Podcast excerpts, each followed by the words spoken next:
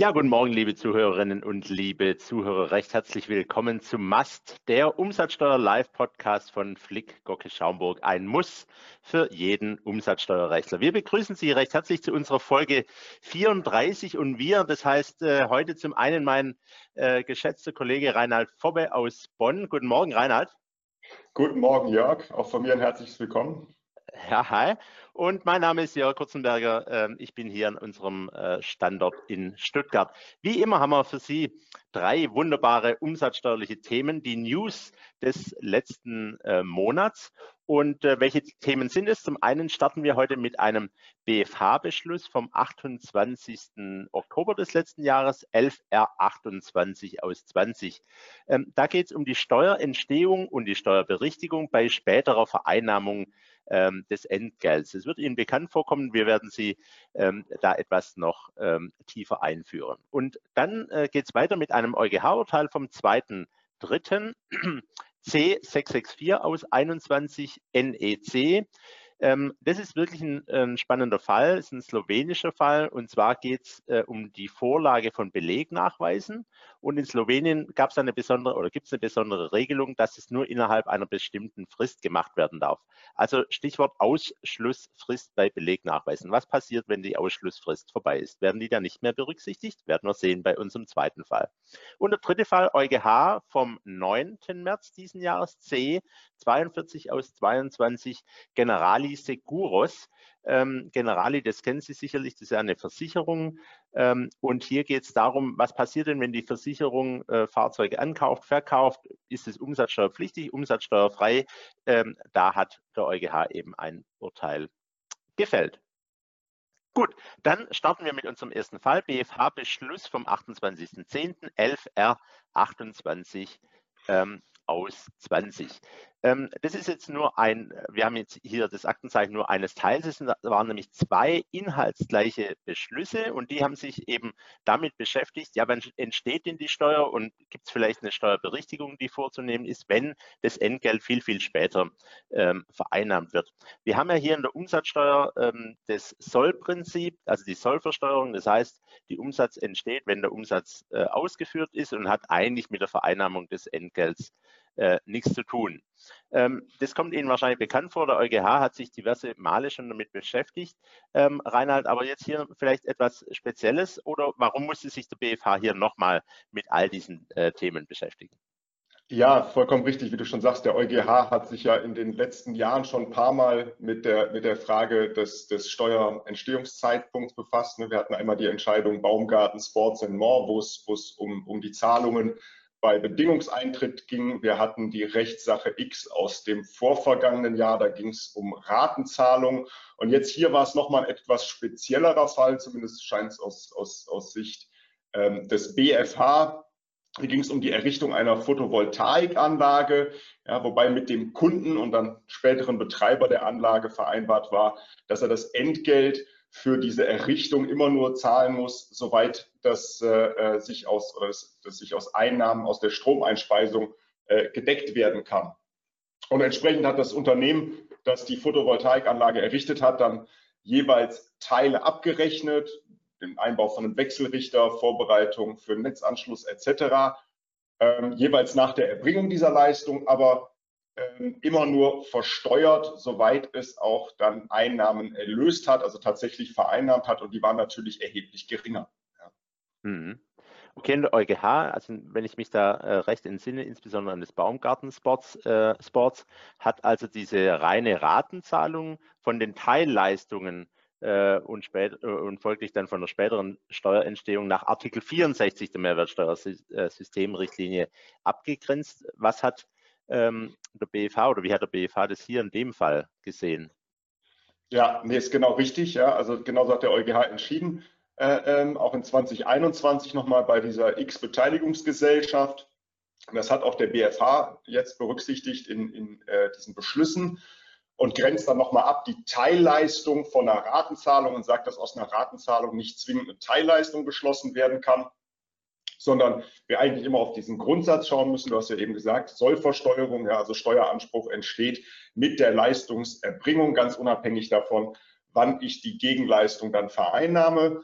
Der BFH hat sich dann jetzt hier auch noch mit den Teilleistungen auseinandergesetzt und sagt, naja, also die Installation von einem Wechselrichter, der Probebetrieb etc., das kann schon für sich genommen Teilleistungen sein, also weil es eben diese Gesamtleistung, Bau der Photovoltaikanlage in Teile trennt, aber eben eine andere Teilleistung als jetzt eine Dauerleistung, die in Teilen erbracht wird, hier nämlich eine einmalige Teilleistung. Also den Begriff, den verwendet er da.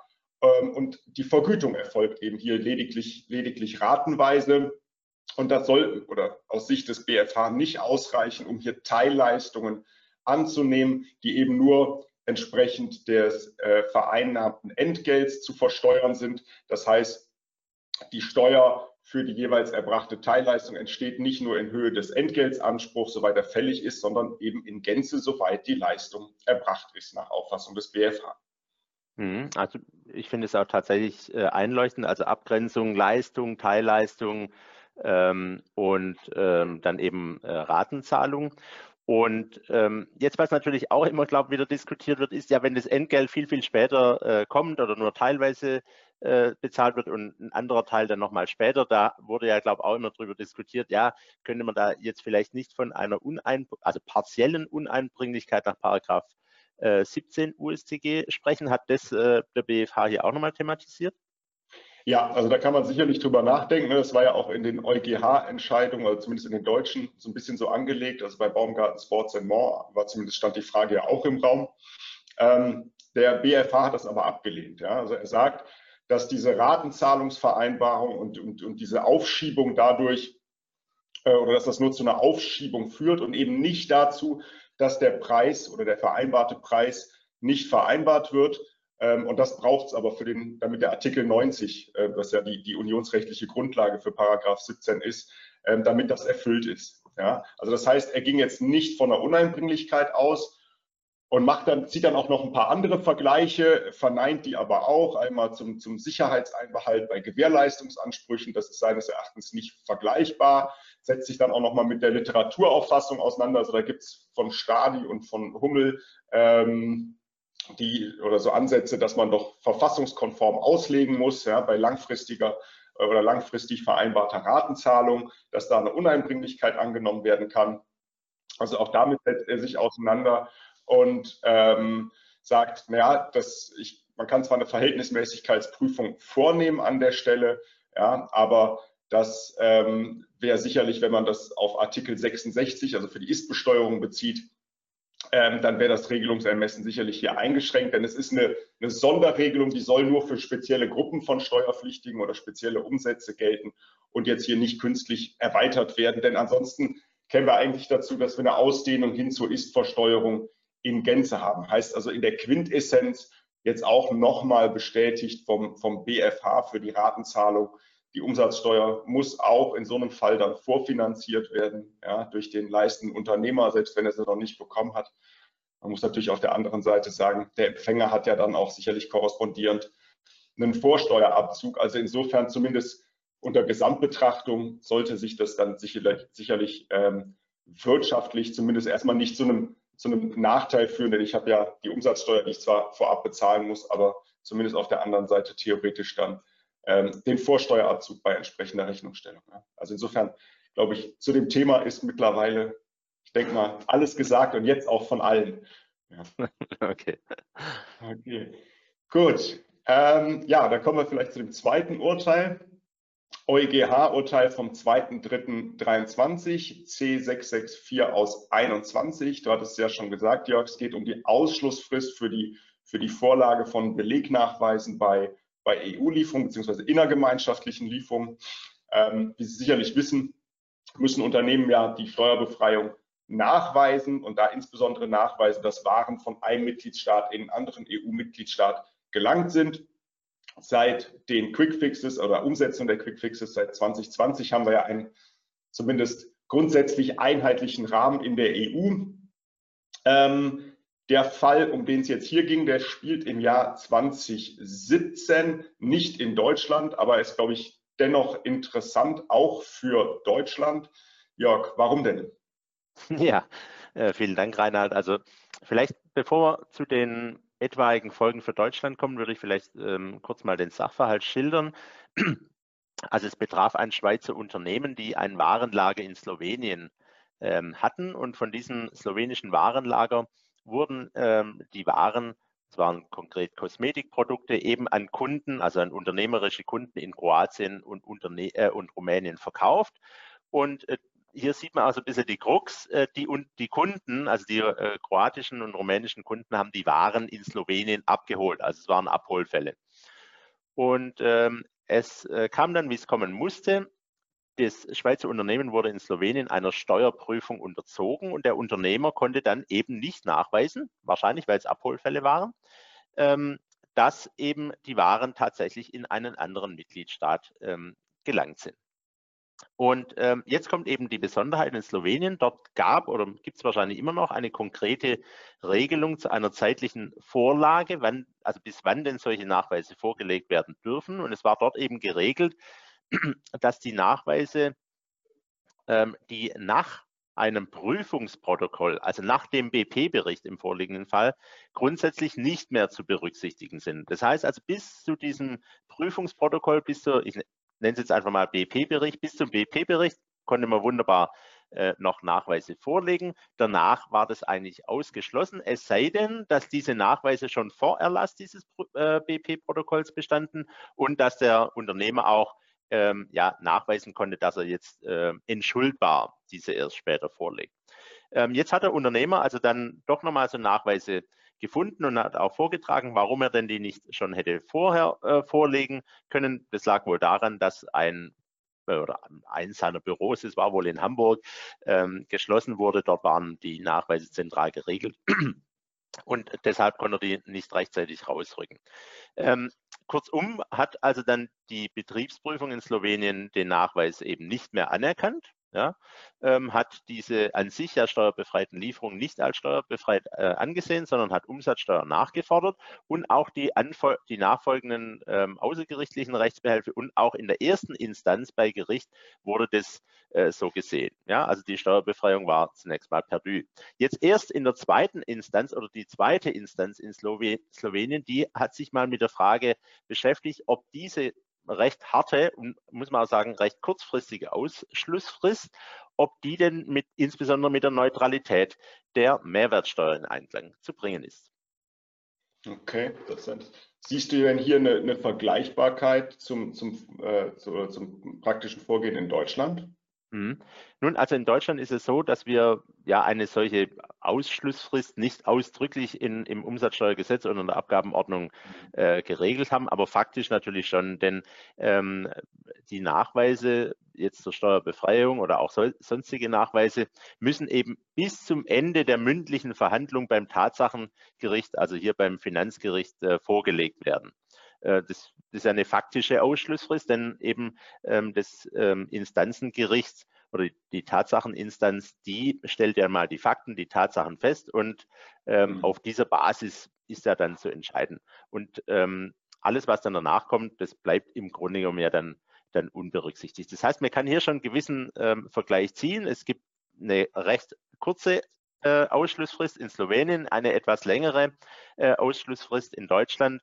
Ähm, aber das mag vielleicht ähm, auch den Unterschied machen. Ja. Aber einen Vergleich kann man insoweit natürlich schon ziehen. Ja.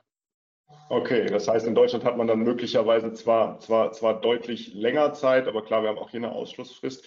Wie hat denn mhm. der EuGH jetzt in dem slowenischen Fall entschieden? Ja, also der EuGH hat sich also wirklich zunächst mal mit der Neutralität der Mehrwertsteuer äh, auseinandergesetzt und zieht dort jetzt zunächst mal ähm, den Vorsteuerabzug äh, zu Rate. Also das ist ja sozusagen das Grundprinzip, wie man die Neutralität der Mehrwertsteuer ähm, sieht. Und äh, hier sagt äh, der EuGH, man, wie in allen Urteilen, ja, also diese Neutralität der Mehrwertsteuer, sprich der Vorsteuerabzug, äh, der darf eigentlich nicht eingeschränkt ähm, werden, nur wenn es, nur weil es eben kleinere formelle äh, Fehler hat. Ja, äh, das ist aber anders, wenn dieser formale Mangel so gravierend ist, dass er den sicheren Nachweis verhindert, dass die materiellen rechtlichen Voraussetzungen für den Vorsteuerabzug oder eben hier äh, für die Steuerbefreiung vorliegen. Ja, also das muss dann schon ein gravierender äh, Mangel sein. Aber hier ging es ja jetzt gar nicht um die Nachweise als solches, sondern eben um den Zeitpunkt. Ja, hier äh, verweist der EuGH zunächst auch mal wieder auf den äh, Vorsteuerabzug und sagt, naja, die gleiche Thematik stellt sich ja beim Vorsteuerabzug auch. Und hier hat der EuGH schon häufig entschieden, äh, dass es diesen Grundsatz der Verfahrensautonomie der Mitgliedstaaten gibt. Also die Mitgliedstaaten, die dürfen im Grunde genommen Nachweispflichten, sowohl für den Vorsteuerabzug, aber auch für die Steuerbefreiung äh, vorsehen, die aber den Grundsätzen der Äquivalenz, aber insbesondere der Effektivität genügen müssen. Ähm, jetzt ist so, dass diese Nachweispflichten eben halt ähm, das Recht auf Steuerbefreiung nicht praktisch unmöglich machen dürfen ja, oder unnötig erschweren dürfen. Aber gewisse Nachweispflichten und auch vom Timing her, das dürfen die Mitgliedstaaten schon äh, vorsehen. Aber auf der anderen Seite äh, gibt es natürlich aber auch den Grundsatz der Rechtssicherheit. Also es liegt ja in, jetzt in keinerlei Interesse, dass die steuerliche Lage des Steuerpflichtigen unbegrenzt offen ist. Das heißt, der EuGH prüft es eigentlich wunderbar durch ähm, und, und äh, zeigt auf, dass man sich jetzt hier halt in einem Spannungsfeld befindet. Einerseits zwischen der Neutralität der Mehrwertsteuer, die ja nicht eingeschränkt werden darf, und dem Grundsatz der Rechtssicherheit und dem Effektivitätsgrundsatz. Ähm, also und das eben halt auf der anderen Seite. Und ähm, das wird also der EuGH, finde ich, stellt der EuGH hier wunderbar dar, diese zwei äh, Gegensätze. Ja. Und jetzt kommt leider, was wir so häufig sehen, dass der EuGH den Fall nicht entscheidet, sondern eben dem vorliegenden dem vorliegenden Gericht genau das an die Hand gibt und sagt, ja, schau dir doch doch mal an, Neutralität der Mehrwertsteuer einerseits und andererseits ähm, hier Effektivitätsgrundsatz und so weiter. Aber ähm, so zwischen den Zeilen, würde ich meinen, äh, kann man den EuGH eigentlich schon so verstehen, dass er in dem vorliegenden Fall die Nachweise noch ähm, ja, akzeptieren würde, ja, ähm, als auch wenn sie jetzt nach dem slowenischen äh, Recht äh, erst ja, nach der Ausschlussfrist vorgelegt werden dürfen. Ähm, denn der EuGH sagt, ja gut, also das ist jetzt hier schon eine sehr knappe Zeit. Ja, also es gibt hier im Grunde genommen diese Betriebsprüfung, dann gibt es das Betriebsprüfungsprotokoll, das hat der Steuerpflichtige hier gar nicht in der Hand. Ähm, in der Folge gab es noch gar keinen Bescheid, ähm, der jetzt sozusagen die Steuerbefreiung ähm, verweigert. Und das sieht der EuGH hier schon etwas kritisch. Also kurzum würde ich den EuGH so verstehen, also eine Ausschlussfrist ähm, ist in Ordnung. Ja, das darf auch eine recht äh, knappe Geschichte sozusagen sein, aber es muss zunächst mal schon mal ein Bescheid her, der eben mhm. die Steuerbefreiung äh, verweigert. Und daran äh, hat es hier ähm, ähm, eben gescheitert. Ja, wie gesagt, der EuGH ähm, entscheidet den Fall nicht, aber gibt dem slowenischen Gericht eben mit, ähm, wie das jetzt zu prüfen ist. Jetzt in Deutschland würde man sagen, gut, schauen wir mal, was der BFH draus macht. Ich muss mal schauen, vielleicht äh, kann ich äh, unsere slowenischen Kollegen mal äh, dazu begeistern, dass sie mir mal einen eine Rückmeldung gibt, ähm, wie der Fall ausgeht. Aber kurzum kann man sagen, also eine Ausschlussfrist ist auch äh, vom EuGH und von der Mehrwertsteuersystemrichtlinie gedeckt. Also ich würde jetzt mal sagen, in Deutschland sind wir da mit dieser doch recht langen Frist, äh, wo es ja diverse Bescheide dann in der Zwischenzeit gibt, ähm, gut dabei. Gut, dann ähm, kommen wir zu unserem dritten Fall, EuGH vom 9. Äh, März. C42 aus 22. Da geht es jetzt hier auch äh, um die Steuerbefreiung beziehungsweise um die Steuerpflicht. Jetzt hier aber um was ganz anderes, nämlich um die Umsätze einer Versicherung mit Unfallfahrzeugen, Reinhard. Um was ging es denn konkret? Genau, genau. Es ging um die Steuerpflicht der, der von Versicherung oder von Umsätzen einer Versicherung, nicht Versicherungsumsätzen, ja, also eben nicht, nicht um die originäre Einräumung von Versicherungsschutz, sondern um die Weiterveräußerung von aufgekauften Schadensfahrzeugen oder Fahrzeugwracks. Ja, also sicherlich verkürzt. Ähm, Vorgang, der bei einer, bei einer Versicherung, zumindest im Kfz-Bereich, nicht ganz unüblich sein soll. Die Versicherung hat Unfallfahrzeuge, die typischerweise einen wirtschaftlichen Totalschaden erlitten haben aus Schadensfällen von ihren Versicherten oder aber aus Haftpflichtschäden ihrer Versicherten, ja, also dann vielleicht auch der Gegenpartei, erworben, typischerweise ohne Umsatzsteuer und die dann weiterverkauft. Die Versicherung hat sich auf den Standpunkt gestellt, dass der Weiterverkauf nicht der Umsatzsteuer unterliegt. Naja, und die Finanzverwaltung in Portugal, sonst wäre es nicht zum EuGH gegangen, ja, die setzte auf die Verkäufe dann Umsatzsteuer entsprechend fest. Hm, also das hört sich tatsächlich nach einem Sachverhalt an, der bei Versicherungen wohl ähm, häufiger äh, vorkommen kann. Ähm, jetzt, wie du schon sagtest, also originäre Versicherungsumsätze, also die die dann originär steuerbefreit werden. Darum wird es sich wahrscheinlich nicht handeln. Er hat mit der Versicherung nichts zu tun. Aber äh, der Begriff der Hilfsumsätze, ja, äh, der kommt einem da natürlich schon in den Sinn, oder Reinhard? Wie, was hat der EuGH draus gemacht? Ja, also das war auch so ein bisschen die Argumentation des Unternehmens, sind dann auch die Vorlagefragen. Ne? Ähm, also zuerst, ähm, erste Argumentationslinie ist zu sagen, naja, die Verkäufe, die sind doch im weitesten Sinne noch irgendwie Ausfluss des Versicherungsverhältnisses und seien als solche steuerfrei, ja, beziehungsweise so, so, was ähnliches wie, wie, wie Nebenleistungen dazu. Ja, ähm, und, und mindestens soll es aber Hilfsumsätze sein. Wir haben ja eine Steuerbefreiung im Artikel 136 Systemrichtlinie, ja, der befreit Umsätze also die, die, Lieferung von Gegenständen, die für eine befreite Tätigkeit, auch für, für, für die Tätigkeiten von Versicherungen verwendet werden, wenn für diese Gegenstände kein Vorsteuerabzug bestanden hat. Ja. Ähm, und, und last not least ähm, wird dann nochmal auf den Neutralitätsgrundsatz hingewiesen. Ja, im Zweifel soll es ja neutral sein. Man hatte keinen Vorsteuerabzug, dann will man ja auch nicht versteuern. Der EuGH sah das aber anders und entschied final, dass die Weiterverkäufe auch hier der Umsatzsteuer unterliegen und eben nicht befreit sind nach 135 oder 136 Systemrichtlinien. Mhm, genau, also das sind ja die zwei Normen, ähm, die dort die Mehrwertsteuersystemrichtlinie oder auch das Umsatzsteuergesetz vorsieht, 135 und 136. Ähm, wie hat der EuGH denn jetzt seine Entscheidung tatsächlich dann begründet, dass diese zwei Normen eben nicht greifen in dem vorliegenden Fall? Ja, also der, der EuGH prüft genau diese, sich an diesen zwei oder hangelt sich an diesen zwei, zwei Normen entlang. Ne? Also erstmal den, den 135, naja, da sagt er, also grundsätzlichen Versicherungsumsatz, der, der liegt oder liegt hier nicht vor, ja, denn das Wesen von einem Versicherungsumsatz ist eben, dass der Versicherte ein Entgelt zahlt und im Gegenzug ähm, das Risiko einer, einer, einer möglichen Vermögenseinbuße damit abgesichert wird. Ja. Und das resultiert eben typischerweise aus einer Vertragsbeziehung zwischen der Versicherung und eben der Person, deren, äh, ähm, deren Risiken abgedeckt werden.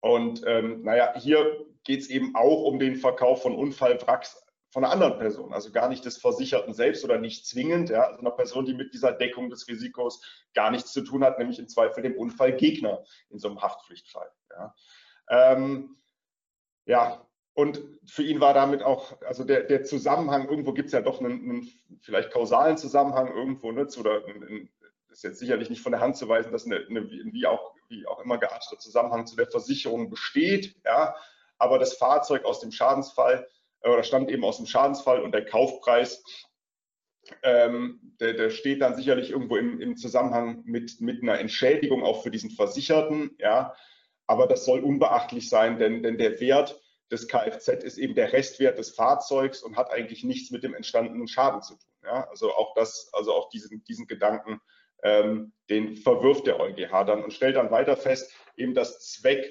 der Befreiung ist eben diese Versicherungsprämie zu befreien und dass das aber ähm, nicht greifen soll, weil es einfach nicht, nicht so komplex ist, wie, wie eine, eine, diese, diese, diese Zusammenhang von Versicherungsprämie und Risikodeckung äh, zu ermitteln, äh, wenn ich ein Fahrzeugwrack kaufe und verkaufe, weil da ist die Bemessungsgrundlage, wäre relativ klar festzulegen. Ja. Auch eine Nebenleistung, ähm, die sieht er nicht. Ja. Es gibt noch eben Dienstleistungen, die damit zusammenhängen, die äh, mit Versicherungsumsätzen zusammenhängen, die auch befreit sein können nach 135.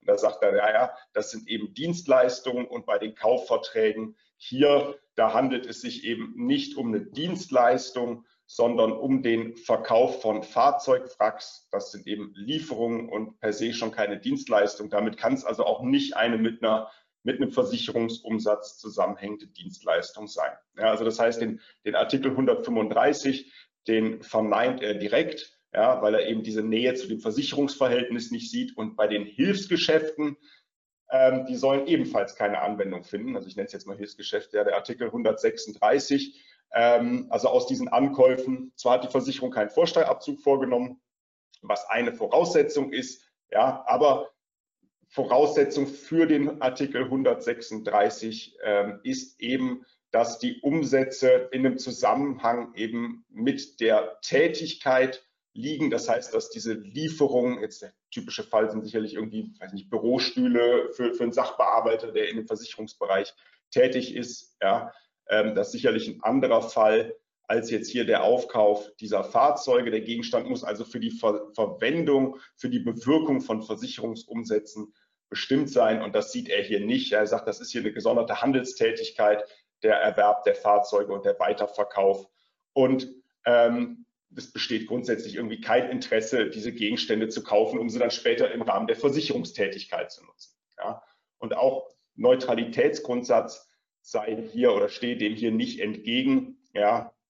Denn ähm, klar soll man grundsätzlich über einen Vorsteuerabzug oder eine Steuerbefreiung von der Umsatzsteuer entlastet werden, aber äh, das erlaubt nicht, dass die Steuerbefreiung so weit ausgedehnt wird, ja, dass eben auch dieser Sachverhalt darunter fällt, wenn es nicht dafür eine eindeutige Bestimmung gibt, die die Steuerbefreiung so weit ausdehnen würde. Also auch insofern, das sieht der EuGH an der Stelle nicht. Ja. Hm. Also kurzum, Artikel 135, ähm, ich glaube, das ist 4 Nummer 8 USCG gell? und ähm, Artikel 136, 4 Nummer 28 USCG greifen hier nicht. Jetzt Reinhard, ähm, hier Generalis Seguros war ja wohl die beteiligte Versicherung, die muss sich jetzt mit erheblichen äh, Mehrbelastungen beschäftigen. Oder hast du eine kleine Idee? Ja, also man muss sagen, die Beträge, die sind erstaunlicherweise gar nicht so hoch. Ja. Insofern ist es so ein bisschen schwer abzuschätzen, was denn da wirklich der Umsatzsteuer unterworfen wurde. In Deutschland, glaube ich, könnte man mal drüber nachdenken. Ich weiß nicht, ob das in Portugal eine vergleichbare Regelung gibt ja, oder ob die umgesetzt ist. Ne. Aber man könnte sicherlich, wenn der Ankauf ohne Umsatzsteuer erfolgt, darüber nachdenken, ob nicht die Differenzbesteuerung nach 25a Anwendung finden könnte. Dann müsste ich zumindest nur die Marge ne, der Umsatzsteuer ähm, unterwerfen. Das könnte ja hier vielleicht einen Ausweg bieten. Ich meine, da stellt sich die Frage, wie ist die Bemessungsgrundlage für den Ankauf? Das wird ja häufig dann irgendwie äh, äh, vielleicht pauschal gerechnet, ne? denn es geht ja hier um Schrottwerte. Aber ich könnte mir vorstellen, dass der Wert, der da angesetzt wird und der Wert, der dann später ähm, von einem Aufkäufer gezahlt wird, also von einem Schrottplatz, ja, ähm, dass da nicht so eine große Differenz sein dürfte. Und wenn man dann die Differenzbesteuerung anwendet, dann könnte das vielleicht zumindest ein Ausweg sein, um dann eine, eine, eine Gesamtbelastung ja, auf dieses Fahrzeugwrack dann, ähm, dann irgendwie abzubiegen. Ja. Okay, Reinhard, äh, ganz herzlichen Dank äh, für deine Mitwirkung bei heutigen, beim heutigen Mast. Wir sind durch unsere Urteile durch. Jetzt, was gab es sonst noch in der Umsatzsteuer im letzten Monat?